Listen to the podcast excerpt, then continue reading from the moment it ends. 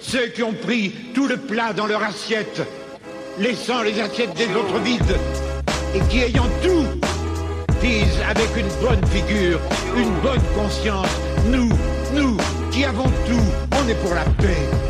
Je sais que je dois leur crier à ceux-là, les premiers violents, les provocateurs de toute violence, c'est vous. Vous écoutez Contre-Culture, le podcast dans lequel on se défait des stéréotypes et des conceptions problématiques que nous avons intériorisées pour construire un monde plus bienveillant et empathique. Dans cet épisode et dans celui qui suit, on va s'intéresser au concept de sexe et de genre avec Mathias. Ben salut, euh, je m'appelle Mathias, j'ai 22 euh, ans. Je suis étudiant, euh, je suis étudiant en urbanisme à Paris. Je viens de Perpignan à la base et bah, je m'identifierais comme un mec, un mec gay et cis.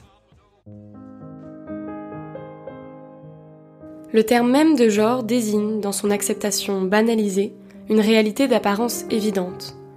Il invite à distinguer les hommes et les femmes, non seulement sur la base de caractéristiques physiques dépourvues d'ambiguïté, mais en proposant comme normal une définition plus ou moins explicite de ce qui est propre aux femmes, la féminité, et aux hommes, la masculinité.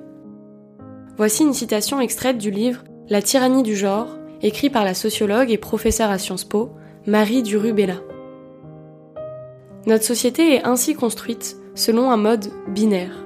Nous sommes tous invités à nous définir selon cette binarité, c'est-à-dire soit selon la catégorie féminin, soit selon la catégorie masculin. Dès la naissance, nous sommes assignés à l'une de ces deux catégories. C'est de ce sexe assigné à la naissance que tout part.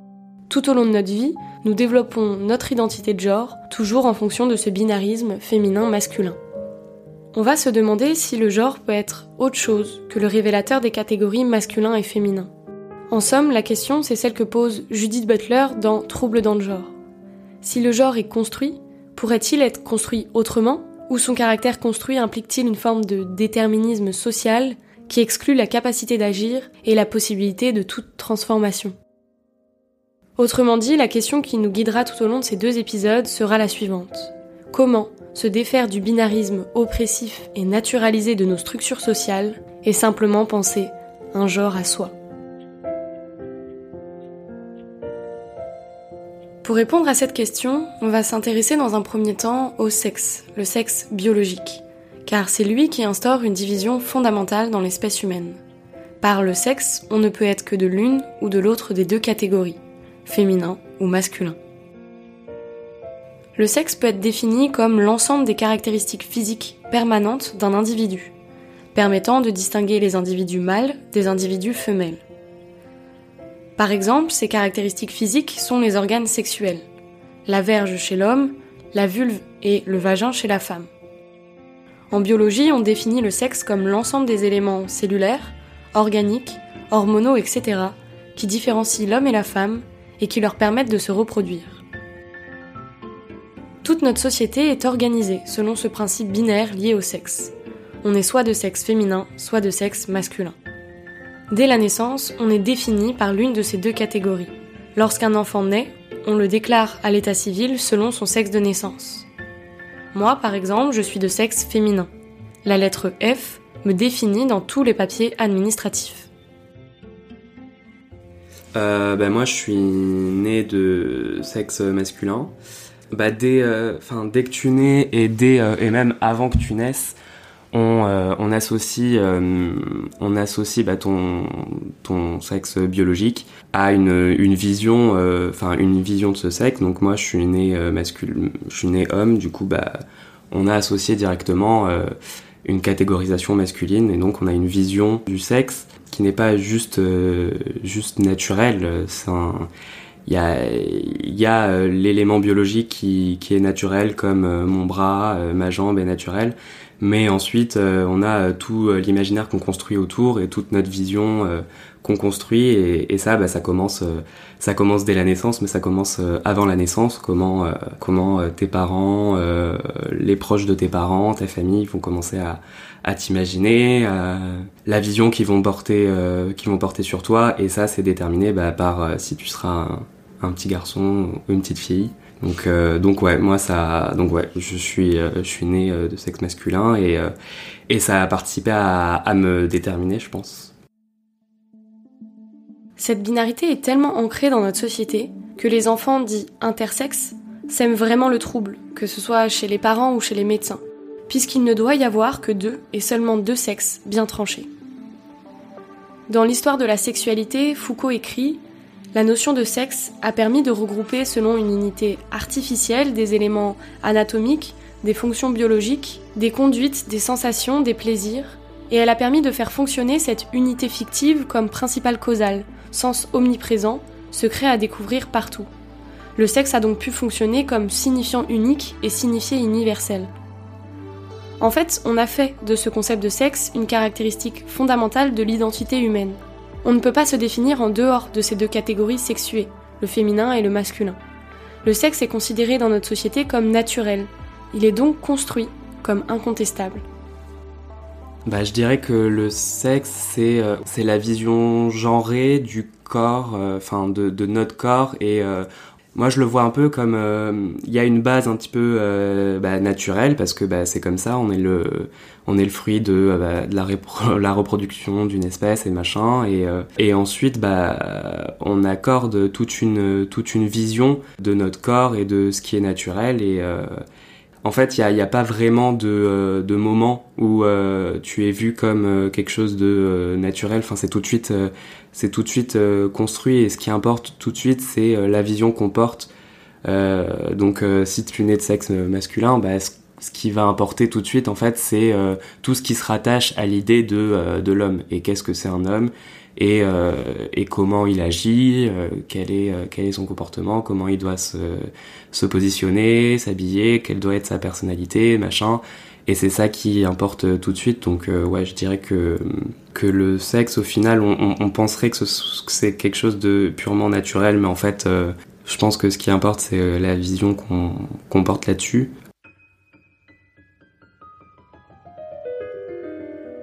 Pour Foucault, le corps n'est pas vraiment sexué naturellement. En réalité, il ne devient sexué qu'à partir du moment où un discours donne corps à cette idée du sexe comme naturel ou essentiel. Autrement dit, c'est parce qu'on a construit la définition du sexe par nos discours, notre médecine, notre biologie, que le sexe est aujourd'hui défini comme l'ensemble des éléments naturels qui différencient l'homme et la femme. Mais il n'est le produit que de ce qu'on en a décidé. Donc on voit bien que le sexe est présenté comme naturel, mais qu'il est construit socialement, notamment par le système du genre. Mais n'allons pas trop vite, déjà il faut qu'on définisse ce qu'est le genre. Bah, moi je pense que c'est, je pense qu'à un moment donné, ça a été plus simple euh, d'utiliser en fait cette, euh, d'utiliser le sexe pour euh, bah, justement, justifier la catégorisation et euh, la division euh, la division des êtres humains euh, en, en deux, deux grandes catégories hommes et femmes.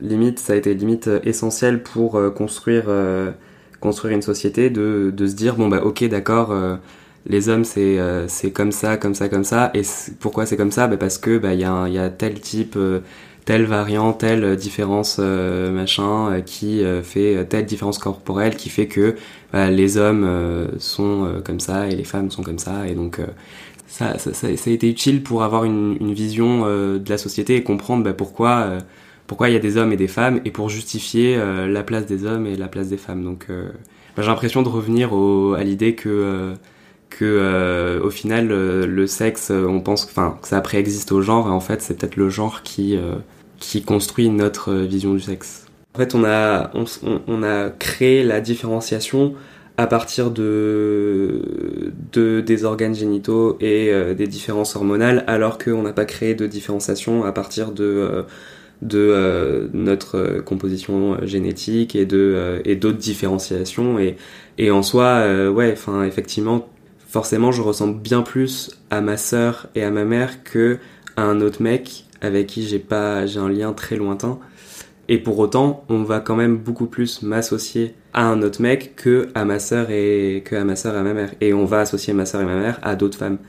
Donc on a choisi en fait quelle était la différenciation. Et euh, donc euh, la différenciation c'est euh, c'est bah, les hommes et les femmes, mais ouais, c'est pas autre chose. Je pense que la, la, la différence sexuelle homme et femme a été créée a été créée pour justifier une dichotomie, justifier une catégorisation hommes et femmes, enfin parce que euh, nos sociétés euh, elles connaissent le patriarcat euh, historiquement depuis depuis que je pense depuis qu'on vit en société et que pour le justifier on a besoin d'éléments en fait naturalisants, enfin naturels et et du coup qui sont peut-être qui deviennent irréfutables. C'est irréfutable de enfin créer une dichotomie à partir de ce qu'on est sexuellement, à partir de nos organes génitaux, ça devient, euh, c'est vraiment l'essence même de, euh, c'est l'essence même des êtres humains parce que bah, on est de ce rapport-là, on est d'un rapport euh, en général, enfin d'un rapport homme et femme et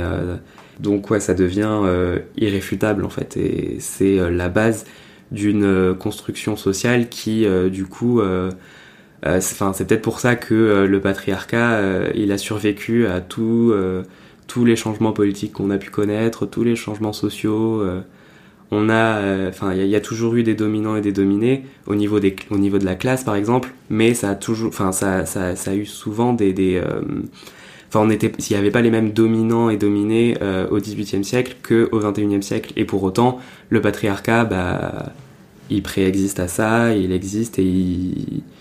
donc, je pense que cette utiliser en fait le naturel pour justifier euh, la construction sociale, c'est quelque chose de très puissant et qui est très dur à, lutter euh, et à, et à re-questionner en fait.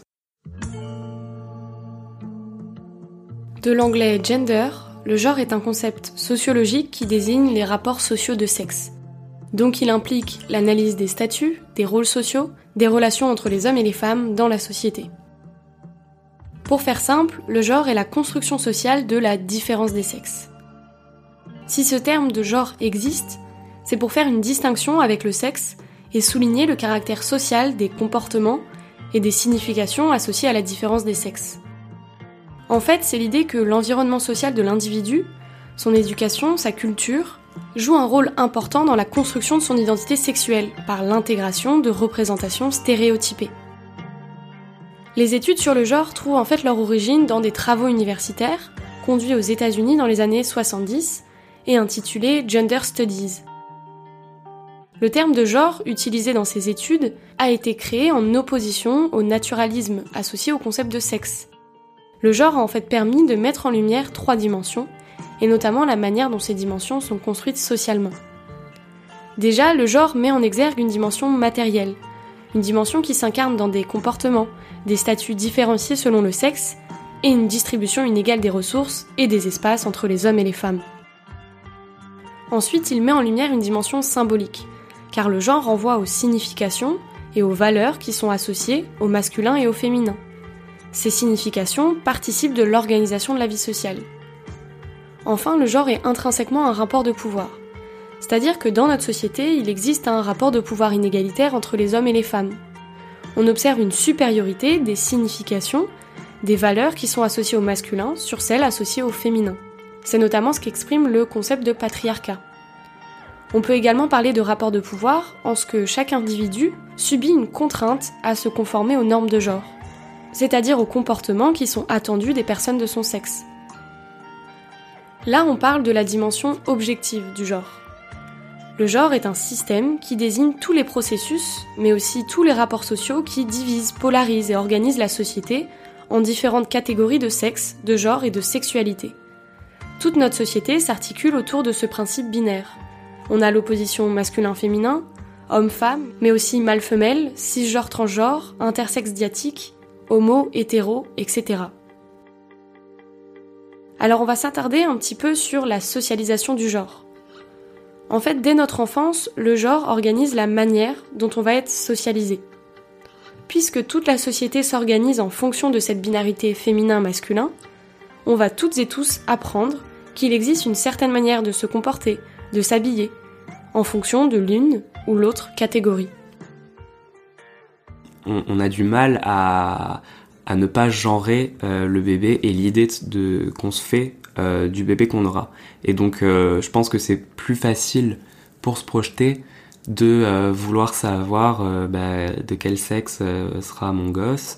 Et, quand on le demande pas parce qu'on a la possibilité d'attendre bah, jusqu'à la naissance et de ne pas savoir on genre quand même en fait inconsciemment euh, le bébé. Et je pense que c'est compliqué de ne pas euh, bah déjà notre langage est hyper genré notre euh, notre langue est vachement genrée et donc ouais même si tu ne connais pas le sexe du bébé tu vas quand même l'imaginer d'une telle ou telle façon. Peut-être tu vas l'imaginer de deux façons. Tu vas l'imaginer tu vas imaginer un petit garçon ou une petite fille mais dans tous les cas tu imagineras un des deux et et t'imagineras toute la suite qu'il y aura derrière. Tu te projettes sur quelle sera ta vie avec, et donc tu peux pas enfin, dans la structure sociale dans laquelle tu vis, c'est compliqué d'imaginer un bébé sans lui assigner un sexe et du coup sans lui assigner un rôle de genre et, euh, et donc ouais ça ça montre bien que c'est absolument structurant quoi. Enfin avant que tu naisses t'es déjà mis dans une catégorie donc euh, bon.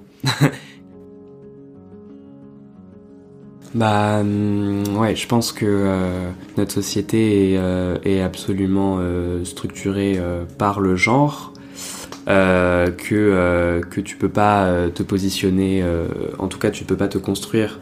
T'as pas le choix de te construire différemment. Tu dois être catégorisé homme ou femme. Et du coup, euh, oui, il y a tout un, y a tout un tas en fait de, euh, de, de, cette structure découle tout un tas de, euh, de comportements, de stéréotypes, de codes, de normes qu'on qu'on classifie masculin ou féminin. Et moi, je pense que effectivement, naissant de sexe masculin, bah forcément, on m'a assigné un genre masculin, et donc on m'a assigné tout un tas de, comportements, de stéréotypes, que ce soit consciemment ou inconsciemment, parce que bah c'est une structure qui est tellement, euh, enfin c'est tellement structurel que ça en devient euh, limite inné. On a l'impression que c'est inné, et donc on l'a tellement intériorisé qu'on a l'impression que c'est inné. Donc ouais, euh, dès que dès que tu grandis, bah on t'habille d'une certaine manière. moi, on m'a jamais mis, quand j'étais petit, on m'a jamais mis de petites jupes ou de petits trucs parce que bah, forcément j'étais un garçon, donc pas, pas trop de fleurs, pas trop de paillettes, etc. parce que c'est trop féminin.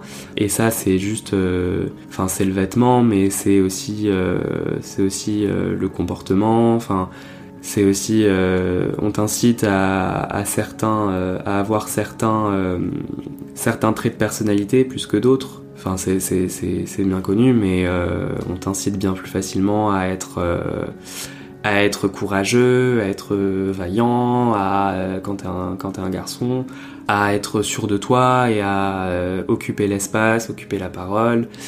Euh, parce que en fait c'est ce qu'on attend de toi on attend que euh, en tant que garçon en tant qu'homme ça sera ton rôle et donc il faut qu'on t'apprenne ça et donc quand tu te socialises bah, c'est ce qu'on va t'apprendre dès notre enfance nous intériorisons des stéréotypes c'est-à-dire des croyances partagées concernant les caractéristiques personnelles d'un groupe de personnes. Les stéréotypes permettent en fait de canaliser les attentes et de donner une certaine évidence au comportement qu'on observe. Parmi ces stéréotypes, il y a des stéréotypes de genre. Mais la socialisation du genre se fait moins par un apprentissage d'idées que par un apprentissage pratique, c'est-à-dire par la répétition de gestes, de réflexes, de sentiments. On va en fait intérioriser très tôt, par nos actes, ce qui est attendu ou non d'un homme ou d'une femme. Tout un travail de conformité à l'un des deux groupes de sexe se met en place. Par exemple, on va s'habiller différemment dès notre naissance et jouer à des jeux différents. Ce souci de moduler les comportements en fonction du sexe dès le plus jeune âge montre bien que les caractéristiques physiques de l'enfant ne suffisent pas à définir véritablement le sexe et à marquer une différence particulière entre les deux catégories. Le sexe n'est en fait que potentiel et donc dès le départ, il faut produire des comportements conformes à la définition convenue du masculin et du féminin, pour réellement devenir homme ou femme. Et ça, c'est le rôle de. En fait, tout le monde y participe, quoi, parce qu'on est tellement. Euh, on nous a tellement inculqué, ça que, euh, en fait, on, prend. Euh, les institutions, euh, l'école, euh, la famille, tous les cercles de socialisation permettent en fait euh, cet apprentissage et cette acquisition là. Donc et ça maintient l'ordre, ça permet en fait de l'ordre il est maintenu, il est maintenu parce parce qu'on continue à avoir des garçons et des filles qui vont apprendre leur rôle euh, vont apprendre leur genre. Enfin, c'est limite comme une comme quand t'apprends une leçon à l'école, t'es vraiment euh, t'apprends à être un bon garçon, une bonne fille. Et donc euh, ensuite, bah, tu vas perpétuer ce, cette cette division là de la société en assumant un rôle masculin ou féminin. Et donc et donc ça, ça passe par plein de trucs inconscients, ta manière de t'habiller. voilà ta manière de te comporter, ta manière de porter la voix, de parler, les expressions que tu vas avoir, euh, les gestes, euh, ça devient inconscient. On va s'intéresser maintenant à l'identité de genre, donc à la dimension cette fois subjective du genre. On a surtout parlé là de la dimension objective, c'est-à-dire le fait que le genre structure notre société. Maintenant, on va s'intéresser au résultat de la socialisation du genre et c'est l'identité de genre. Le genre, ce n'est pas simplement un concept de sociologie. Le genre, comme on l'a vu, oui, structure toute la société. C'est un principe structurant qui organise les structures sociales. Mais pour bien comprendre ce qu'est le genre, il faut aussi parler de subjectivité, car il est toujours pensé en termes d'identité, identité féminine versus identité masculine. Le genre va en fait influencer la manière dont on va se présenter au reste de la société. Le genre dans sa dimension subjective, c'est le genre auquel on appartient indépendamment de notre sexe, c'est-à-dire des caractéristiques biologiques de notre corps. C'est quelque chose d'intérieur, d'intime, et ce n'est pas forcément lié au sexe biologique. Quel que soit le sexe assigné à la naissance, on peut se définir soi-même comme homme, comme femme, comme l'un et l'autre, ou aucun des deux, ou quelque part entre les deux. Quand on se reconnaît dans le sexe que l'on nous a imposé à la naissance, c'est qu'on est cisgenre. Si on ne se reconnaît pas dans cette catégorie, alors on est transgenre. Euh, je pense que bah, les deux dimensions, euh, enfin il y a les, deux dimensions de genre, objectif, subjectif, le, fait que ce soit euh, structurant et le fait que ce soit tellement intériorisé qu'en fait tu le, t'as l'impression que c'est ton identité et que c'est et que t'es comme ça et machin. Bah, je pense que je pense que l'un et l'autre s'alimentent mais euh, je pense que quand même, enfin moi j'ai l'impression que euh, de l'objectif euh, découle le subjectif et que c'est dire l'inverse en fait dire que ça, ça, ça, voudrait dire que en fait on, est on, est enfin, notre nature est forcément masculine ou féminine que c'est inné d'être euh, d'avoir des traits masculins et des traits féminins donc d'avoir un comportement euh, plutôt masculin d'avoir un comportement plutôt féminin alors que moi je pense que c'est tout simplement des euh, des grandes cases et des grandes structures qu'on nous a appris et et c'est tellement puissant et tellement structurant et en fait notre société n'aurait pas de sens sans ça que, que ça devient intériorisé et qu'on a l'impression que c'est inné et donc et donc en fait on, on l'accapare nous-mêmes. Chacun on, on, chacun on accapare ses stéréotypes, ses normes, et on les reproduit peut-être euh, de manière différente chacun, mais on les reproduit pour que, pour en fait nous donner euh, du sens à nous-mêmes aussi, enfin quelque part.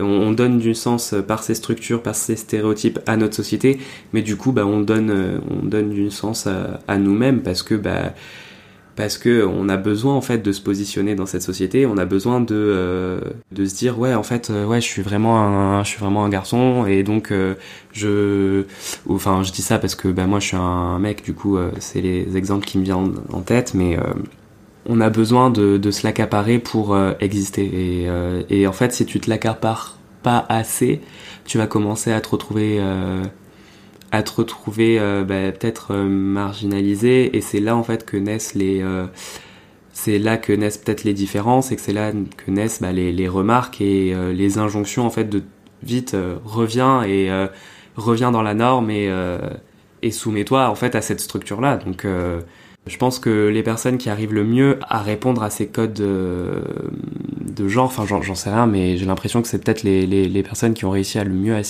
l'assimiler et à, et à mieux en fait jouer, euh, jouer le jeu quoi. Ce qui est assez paradoxal, c'est que le genre est appris. Donc cette prétendue identité de genre est la plupart du temps, à moins de déconstruire vraiment tous ces schémas de pensée et de reconnaître le caractère construit du genre, non pas choisi, mais imposé. Pour revenir sur ce que disait Mathias, il y a réellement une police du genre qui se met en place dès l'enfance. Cette police du genre est faite de messages plus ou moins explicites sur la manière dont vous exprimez votre genre. Des messages qui évoquent donc votre féminité ou votre masculinité. Une petite fille ne fait pas ça, un garçon ne pleure pas, etc., etc. Tous ces messages ramènent obstinément votre apparence et votre comportement à la binarité supposée de notre société. Comme l'écrit Marie Durubella, le genre, ça s'apprend. La société, la famille, école, réseau amical, médias, etc. veille à ce que dès sa naissance, chaque enfant apprenne ce qu'il est censé être selon le sexe qui lui a été déclaré à la naissance. Il le faut pour qu'il ou elle puisse ensuite trouver sa place dans la vie sociale et que les interactions entre personnes se déroulent sans faux pas. Du coup, ça, voudrait dire qu'il n'y a, pas vraiment de, libre arbitre, quoi. Il y a peut-être un libre arbitre euh, à la marge, mais euh, mais tu choisis pas euh, complètement, en tout cas dans tes premiers cercles de socialisation, tu choisis pas de te comporter de telle ou telle manière parce que t'aimerais te comporter de telle ou telle manière, mais non, en fait, il faut que tu te comportes de cette manière-là parce que t'es un garçon et donc c'est ton rôle. Bah, je dirais que euh, l'identité de genre, c'est peut-être un peu la, manière selon laquelle tu as assimilé euh, ton rôle de genre et donc euh, comment tu l'as intériorisé. Et donc, bah, pour parler enfin, de mon expérience, mon identité de genre, elle est, elle est masculine parce que je suis un, enfin que je, me suis socialisé comme mec et et que j'ai grandi comme ça et euh, mais en même temps euh, j'ai l'impression euh, parce que je corresponds pas à toutes les cases de la masculinité et de l'idée qu'on se fait de ce que doit être un mec j'ai l'impression que mon identité de genre elle est pas elle est plutôt masculine mais elle est pas complètement masculine. J'ai l'impression de je sais pas si on pourrait le l'imager par un espèce de, de spectre et d'un côté t'as le 100% masculin de l'autre le 100% féminin et et t'es jamais 100% l'un ou 100% l'autre et du coup t'es un petit peu entre les deux machin à chaque fois. Et donc je pense que donc forcément ouais je je suis bien plus euh, j'ai assimilé un rôle de genre euh, masculin et donc euh, et donc je suis un mec et je me comporte globalement plutôt comme un mec et je me positionne comme ça dans la société. Mais en même temps je dirais que mon identité de genre elle est quand même pas complètement masculine parce que euh, j'ai des traits de personnalité qui sont euh, pas complètement masculins. Je dirais que euh, ça dépend les cercles sociaux, mais j'occupe pas, j'ai pas l'impression d'occuper la parole, de centraliser la parole et de, de prendre, d'occuper l'espace. J'occupe certainement l'espace, mais pas autant qu'on le voudrait d'un d'un homme. Et ça, c'est peut-être des éléments c'est des éléments euh, qui, euh, qui font que euh, je suis pas complètement un mec. En fait, le genre n'est pas naturel. Il est le résultat de discours performatifs. C'est-à-dire que notre identité de genre, la manière dont on ressent intimement notre genre, ne relève pas d'une naissance, d'un substrat naturel et nécessaire. Notre identité de genre est apprise par le biais de discours comme c'est une vraie fille car elle a des jeux de filles, c'est un vrai garçon car il aime le foot, etc., etc. Des discours qui vont enclencher des processus qui vont contribuer à la réalisation de ce qui est dit. En fait, est performatif l'énoncé qui réalise une action par le fait même de son énonciation. Donc en disant qu'une fille ne fait pas ça, fait plutôt ci ou ça, on enjoint l'enfant à devenir la fille que l'on estime qu'elle est déjà en puissance. Ainsi, toutes ces situations qui donnent au stéréotype de genre l'occasion de se déployer vont être des sources permanentes de confirmation de ce qu'est le genre. La question c'est pourquoi nous conformons-nous à ces stéréotypes de genre? En fait, se conformer, c'est souvent la solution la plus facile et la moins dangereuse. Car ne pas s'y conformer, c'est s'exposer à de nombreuses sanctions sociales, notamment des remarques comme tu es trop masculine pour une femme ou tu as trop de manières pour un homme.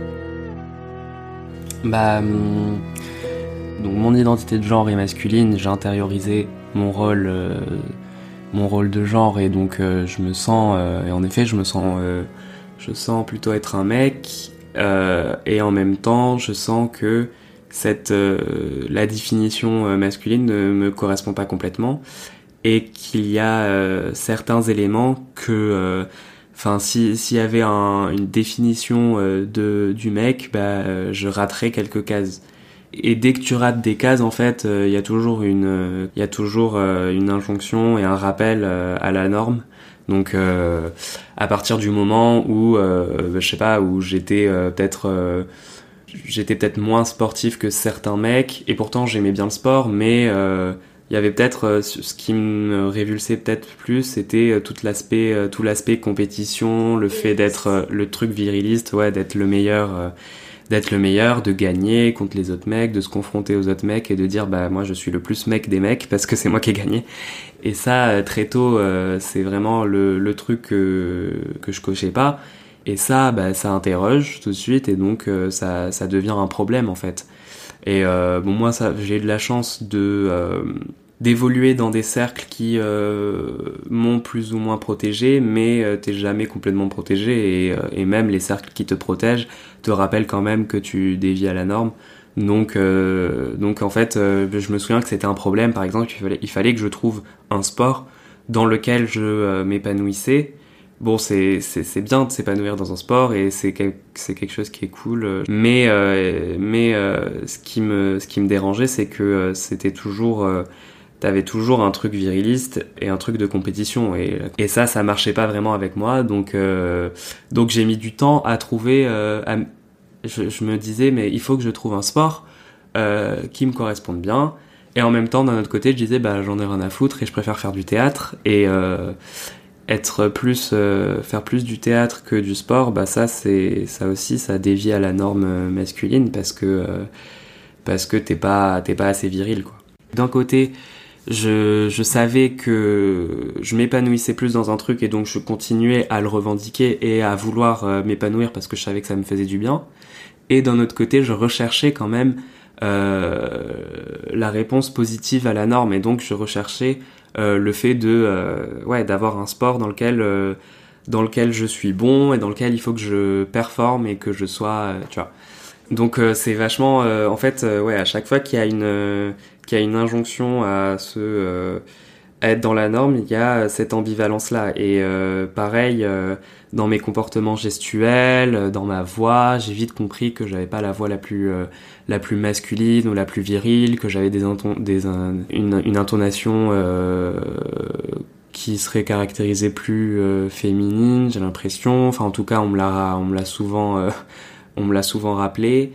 Et ça, pareil, qu'est-ce que, comment se positionner là-dessus? Est-ce que tu dis, bah, je vais essayer en fait de correspondre à la norme de genre, et donc je vais essayer de viriliser ma voix?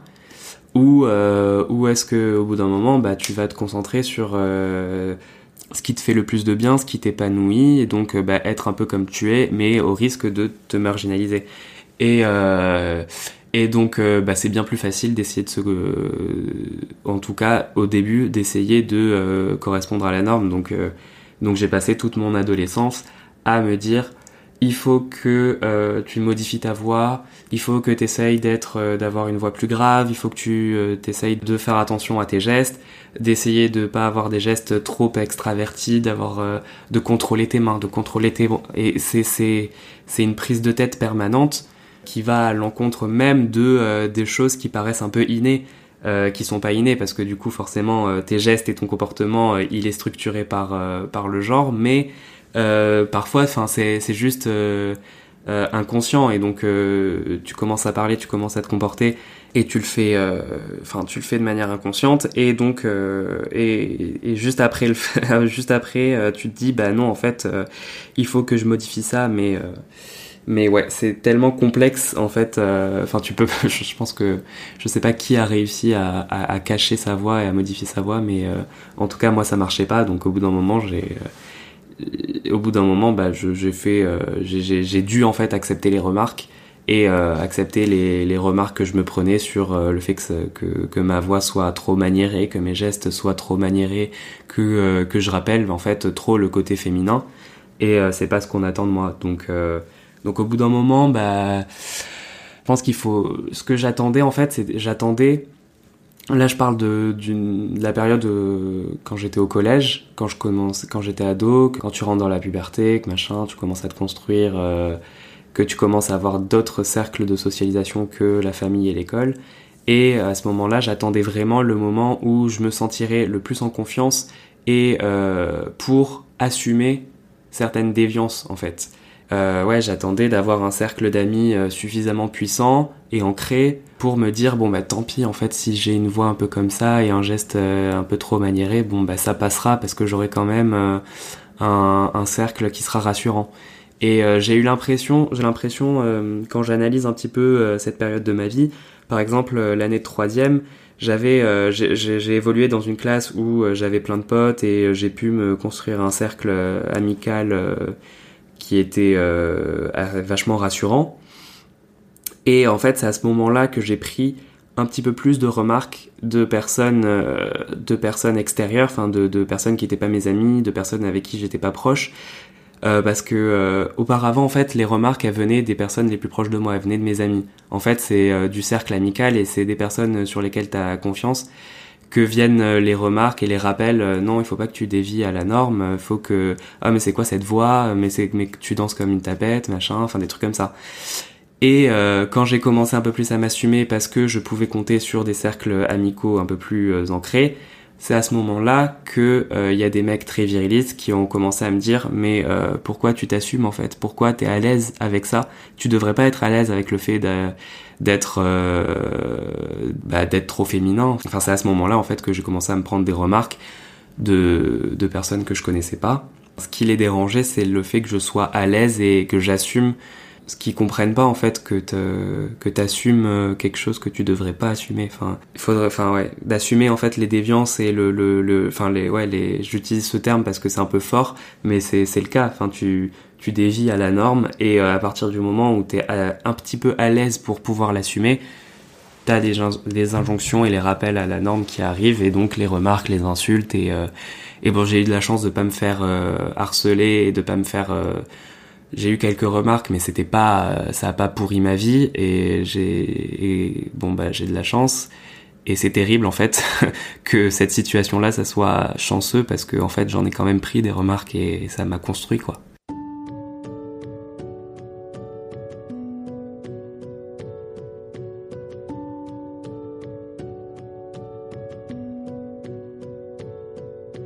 Parce que l'on vit toutes dans la même société et qu'on a envie d'être accepté par les autres, on improvise en permanence pour que notre expression de genre corresponde à ce qu'on attend de nous.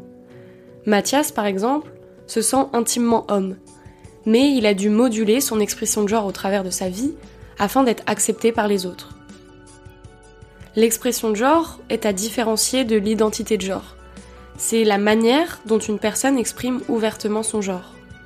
Cela peut inclure ses comportements, son apparence, donc son langage corporel, sa voix, ses choix vestimentaires, etc. En fait, on va adapter notre expression de genre en fonction de notre identité de genre. C'est-à-dire qu'on va se comporter d'une certaine manière, car on a le sentiment intime d'appartenir à l'un ou l'autre sexe, à ni l'un ni l'autre, ou alors on a le sentiment de se situer entre les deux. L'expression de genre, c'est tout simplement ce que je donne à voir de moi-même, c'est la manière que j'ai de me présenter aux autres par mon corps. Par exemple, moi je suis une femme cisgenre, donc je me reconnais dans mon sexe de naissance. J'ai aussi une expression de genre féminine qui s'exprime par ma manière de m'habiller, mon choix de me maquiller, d'avoir les cheveux longs, etc. En fait, si la société respecte autant l'ordre des choses, c'est aussi parce qu'on intériorise toutes et tous la violence symbolique, la domination. Selon Pierre Bourdieu, la violence symbolique, c'est tout pouvoir qui parvient à imposer des significations et à les imposer comme légitimes en dissimulant les rapports de force qui sont au fondement de sa force. Cette domination du genre est efficace car elle prend la forme de schémas de pensée qui modèlent et naturalisent les visions du monde. Des schémas de pensée que tout le monde partage en fait, à tel point que chacune se définit en suivant les lignes de cette vision du monde. Donc la culture impose une conformité au modèle de genre, et la violence symbolique nous amène à percevoir l'ordre social comme légitime et naturel, et engendre une impossibilité à penser autrement.